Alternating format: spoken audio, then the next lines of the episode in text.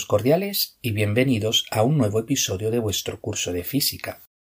Con el episodio anterior hemos terminado el tema de las ondas. Bueno, estrictamente este primer tema dedicado a ondas, donde hemos definido lo que es una onda, hemos visto las propiedades generales de las ondas, sus efectos más importantes, y estudiado las ondas sonoras y sus aplicaciones. El tema que viene estudiaremos las ondas luminosas, así que hoy toca resumen del tema 9.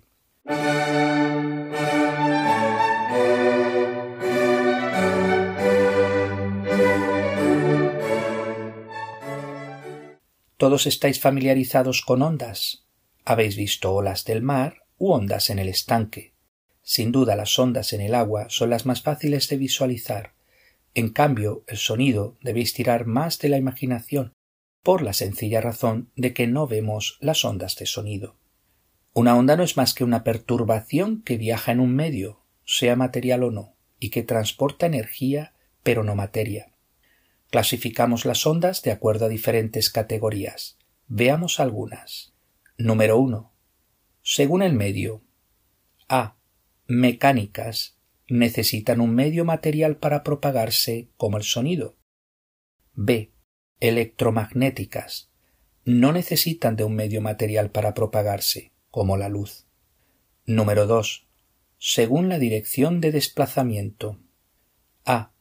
Longitudinales. El desplazamiento de las partículas del medio está en la dirección de propagación de la onda. B. Transversales. El desplazamiento de las partículas del medio es perpendicular a la dirección de propagación de la onda. Número 3. Según la velocidad de la onda. A. Progresivas. Ondas que viajan de un punto a otro transfiriendo energía. B. Estacionarias. Ondas que aparentemente no se desplazan de un punto a otro, lo único que hacen es cambiar su elongación continuamente. Toda onda tiene una serie de características o propiedades. Veamos las más importantes. Número 1. Velocidad. Se trata de la velocidad de propagación de la onda, que no debe de confundirse con la velocidad de la partícula que realiza un movimiento de sube y baja o de derecha a izquierda. Ya sabemos que el símbolo de la velocidad v y se mide en el sistema internacional en metros por segundo. Número 2. Amplitud. Es la distancia máxima que se desplaza un punto conforme pasa la onda. Es un error muy común confundir la amplitud con la distancia entre el punto más alto de la onda y el punto más bajo de la onda, y que mide el doble de la amplitud. La amplitud es la distancia del punto de equilibrio al punto de desplazamiento máximo. El símbolo de la amplitud es A mayúscula, y en el sistema internacional se mide en metros. Número 3. Longitud de onda.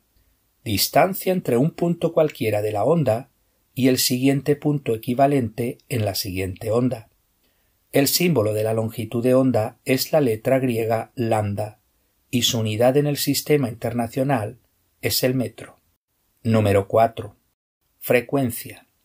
Es el número de ondas que pasan un punto cualquiera por unidad de tiempo.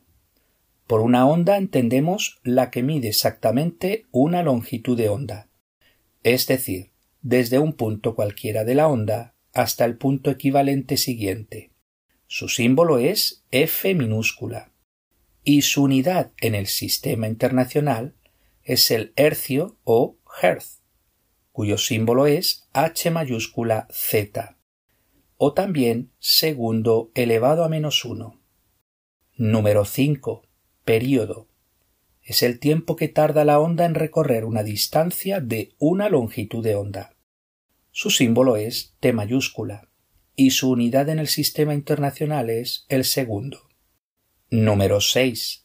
Frente de ondas. Es el lugar geométrico de todos los puntos que, en un determinado instante, se encuentran en el mismo estado de vibración. En dos dimensiones las encontramos de dos tipos, planas y circulares. La distancia entre dos frentes de onda consecutivos es siempre una longitud de onda. Número 7. Rayo. Es una línea con flecha que indica la dirección de propagación de la onda. El rayo siempre es perpendicular al frente de ondas.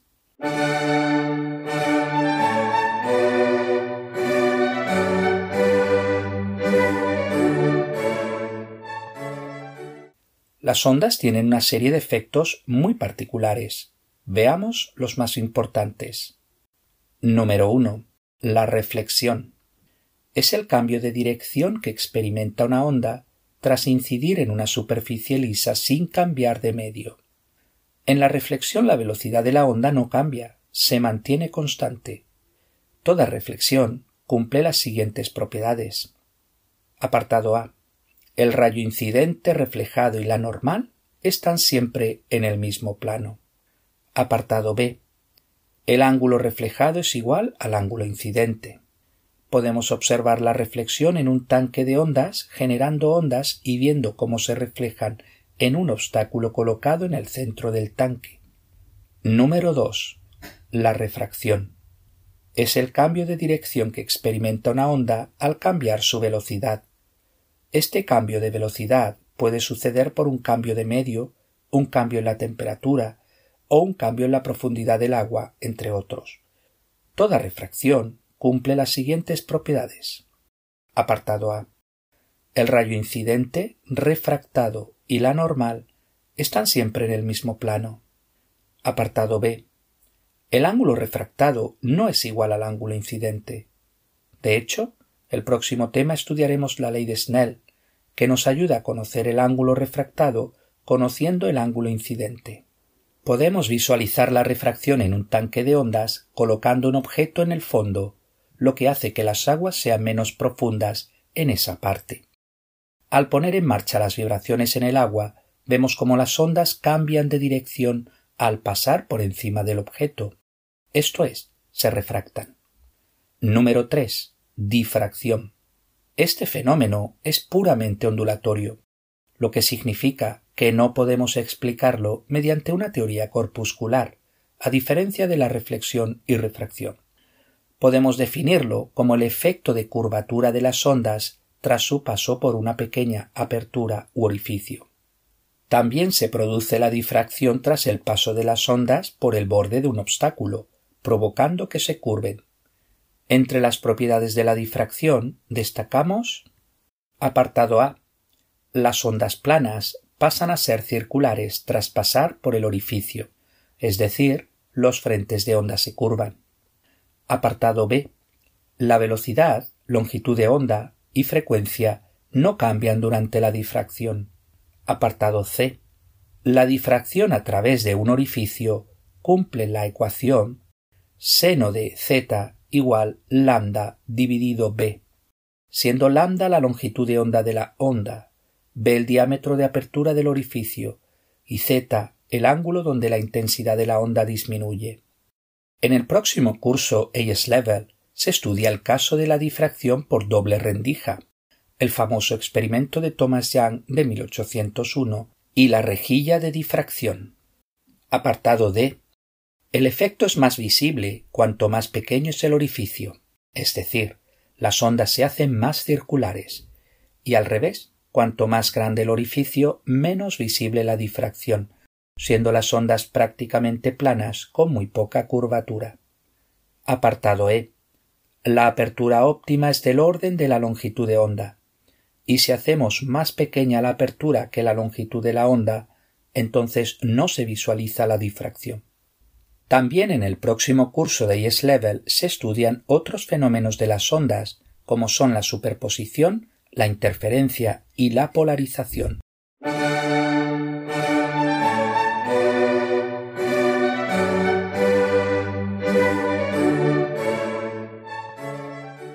Después del estudio de las ondas en general, entramos en el estudio de las ondas sonoras. El sonido es una onda mecánica, con lo que necesita de un medio material para su propagación, no viajando en el vacío del espacio, y es longitudinal, con lo que los desplazamientos de las vibraciones de las partículas del aire son paralelos a la dirección de propagación de la onda sonora. El sonido viaja en todos los estados de la materia. De hecho, va más rápido conforme pasamos de gas a líquido y a sólido. La velocidad del sonido depende de muchos factores que afectan al medio, como puede ser la densidad, la presión o la temperatura.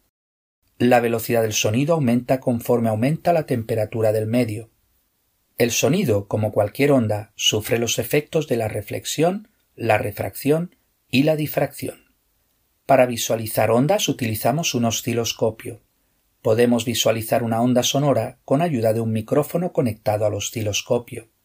Exactamente lo que se visualiza es una forma de onda, es decir, una representación de cómo varía la presión en función del tiempo. Con ayuda del osciloscopio es fácil calcular la frecuencia y el periodo de la onda. Varios son los fenómenos relacionados con la reflexión, como el eco o la reverberación. Para que se produzca el eco debe pasar como mínimo lo que se conoce como el tiempo de persistencia, es decir, el tiempo mínimo que ha de pasar entre el sonido emitido y la recepción del reflejado para distinguirlos como sonidos diferentes. En el caso de sonidos musicales es de 0.1 segundos y en el caso de sonidos vocálicos de 0.07 segundos. Teniendo en cuenta una velocidad del sonido de unos 340 metros por segundo en el aire, implica que para distinguir el eco debe de haber una distancia de al menos 17 metros con el objeto que refleja el sonido, como una montaña. En cambio, si es menor se produce la reverberación. En teatro lo ideal son tiempos de reverberación pequeños, mientras que en salas de música es mejor tiempos de reverberación altos.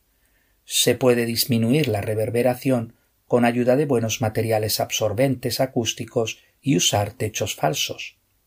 Podríamos medir la velocidad del sonido sabiendo la distancia del objeto y el tiempo que tarda en recibirse el eco. Un método más preciso hace uso de un temporizador digital con dos micrófonos conectados.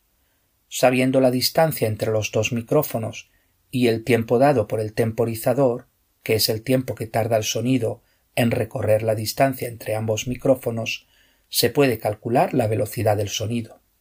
La refracción del sonido se da en el aire debido a la diferencia térmica entre las capas de aire. Recordemos que el sonido viaja más rápido en aire más caliente. Así, gracias a la refracción del sonido, el receptor recibe el sonido amplificado.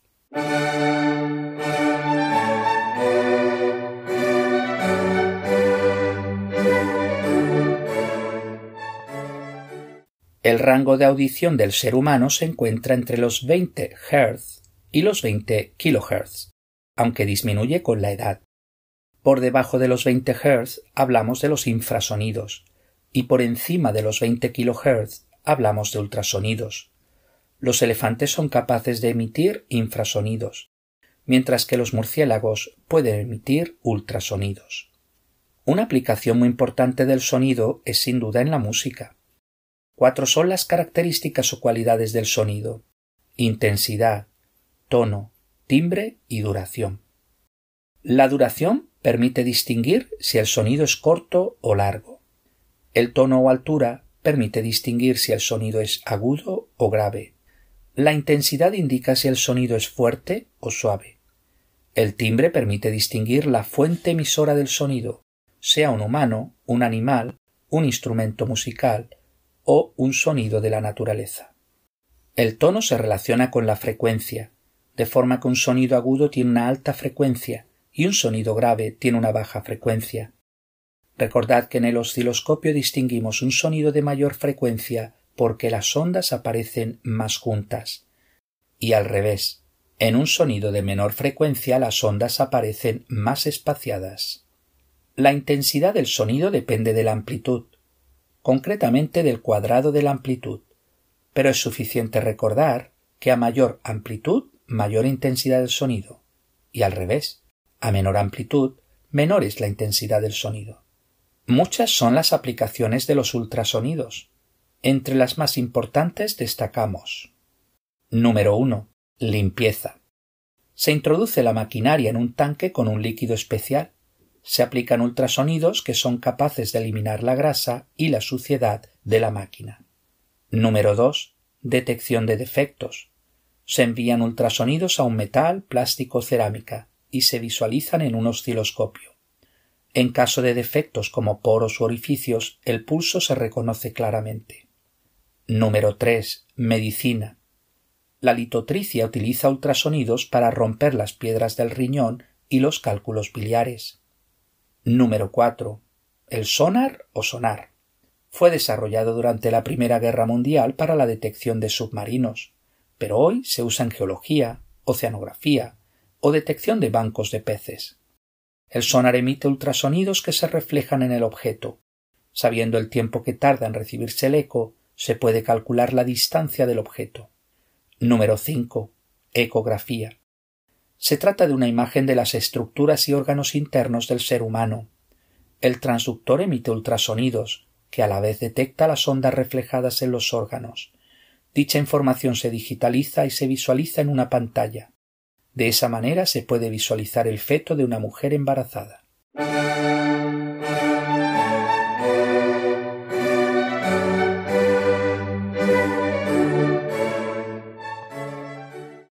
Veamos algunos ejercicios. Número 1. Ondas de agua pasan de aguas más profundas a menos profundas. ¿Qué sucede con su frecuencia y longitud de onda? A. Tanto la frecuencia como la longitud de onda disminuyen. B. La frecuencia disminuye, pero la longitud de onda no cambia. C. La frecuencia no cambia, pero la longitud de onda disminuye. D. Tanto la frecuencia como la longitud de onda no cambian. La respuesta correcta es la C. La frecuencia no cambia, pero la longitud de onda disminuye. Ejercicio número 2. Ondas de agua pasan a través del orificio de una barrera. ¿Qué le pasa a la velocidad y a la longitud de onda? A tanto la velocidad como la longitud de onda disminuyen. B. La velocidad disminuye, pero la longitud de onda permanece constante. C. La velocidad permanece constante, pero la longitud de onda disminuye. D. Tanto la velocidad como la longitud de onda permanecen constantes. La respuesta correcta es la D. Tanto la velocidad como la longitud de onda permanecen constantes. Ejercicio número 3. Se dobla la frecuencia de una onda permaneciendo constante su velocidad. ¿Qué le sucede a su longitud de onda? A. Se multiplica por 4. B. No cambia. C. Se dobla. D. Se reduce a la mitad. La respuesta correcta es la D. Se reduce a la mitad. Ejercicio número 4. ¿Qué enunciado puede ser escuchado por un ser humano? A. Un silbato emitiendo una onda de frecuencia de 50 kHz. B. Un murciélago emitiendo una onda de frecuencia de 30 kHz. C. Un insecto emitiendo una onda de frecuencia 300 Hz. D. Un muelle que vibra emitiendo una onda de frecuencia 5 Hz. La respuesta correcta es la C, un insecto emitiendo una onda de frecuencia 300 Hz. Ejercicio número 5. Dos ondas sonoras se visualizan en un osciloscopio. La onda P tiene una altura menor que la onda Q. A su vez, la onda P está más espaciada que la onda Q, que está más junta. ¿Qué enunciado describe correctamente ambas ondas? A. P tiene un tono e intensidad mayor que Q. B. P tiene un tono mayor pero tiene menor intensidad que Q. C. P tiene un tono menor pero mayor intensidad que Q. D. P tiene un tono menor y es menos intenso que Q. La respuesta correcta es la D. P tiene un tono menor y es menos intenso que Q. Ejercicio número 6. ¿Qué cambio disminuye el tono de un sonido? A. Disminuyendo su amplitud. B. Disminuyendo su frecuencia. C. Aumentando su amplitud. D. Aumentando su frecuencia. La respuesta correcta es la B. Disminuyendo su frecuencia. Ejercicio número 7. ¿Cuál de las siguientes ondas es longitudinal? A. Ondas de luz. B. Ondas de sonido. C. Ondas de agua. D. Ondas de rayos X. La respuesta correcta es la B. Ondas de sonido. Ejercicio número 8. Dos astronautas sin radios solo pueden comunicarse en el espacio si sus cascos se tocan. ¿Qué muestra este hecho sobre el sonido? A. El sonido viaja en sólidos y en el vacío. B. El sonido viaja en sólidos pero no en el vacío. C. El sonido no viaja en sólidos pero sí en el vacío. D. El sonido no viaja en sólidos ni en el vacío. La respuesta correcta es la B. El sonido viaja en sólidos pero no en el vacío. Ejercicio número 9. Cuando la bocina de un barco se hace sonar, los pasajeros escuchan un eco de un acantilado después de cuatro segundos. Si la velocidad del sonido es de 340 metros, ¿a qué distancia está el acantilado? A. 170 metros. B. 340 metros. C. 680 metros. D. 1360 metros. La respuesta correcta es la C, 680 metros. Ejercicio número 10 y último. Un estudiante se encuentra a 400 metros de una de las paredes de su escuela. A mitad de camino se encuentra un hombre colocando una estaca en el suelo con un martillo. El estudiante escucha dos estallidos cada vez que el hombre golpea la estaca con el martillo. ¿A qué se debe esto? A. El primer estallido se debe al martillo golpeando la estaca y el segundo estallido se debe a la estaca que golpea el martillo. B. El primer estallido se debe al sonido que alcanza el oído izquierdo y el segundo estallido se debe al sonido que alcanza el oído derecho. C. El primer estallido se debe al sonido que alcanza al estudiante directamente y el segundo estallido se debe al eco de la escuela. D. El primer estallido se debe al sonido reflejado de la escuela y el segundo estallido se debe al sonido alcanzando el estudiante directamente. La respuesta correcta es la C. El primer estallido se debe al sonido que alcanza al estudiante directamente y el segundo estallido se debe al eco de la escuela. Pues hasta aquí el resumen del tema de las ondas y el sonido. El próximo tema entramos en el estudio de la luz y las ondas electromagnéticas. Muchas gracias por su atención y hasta el próximo día.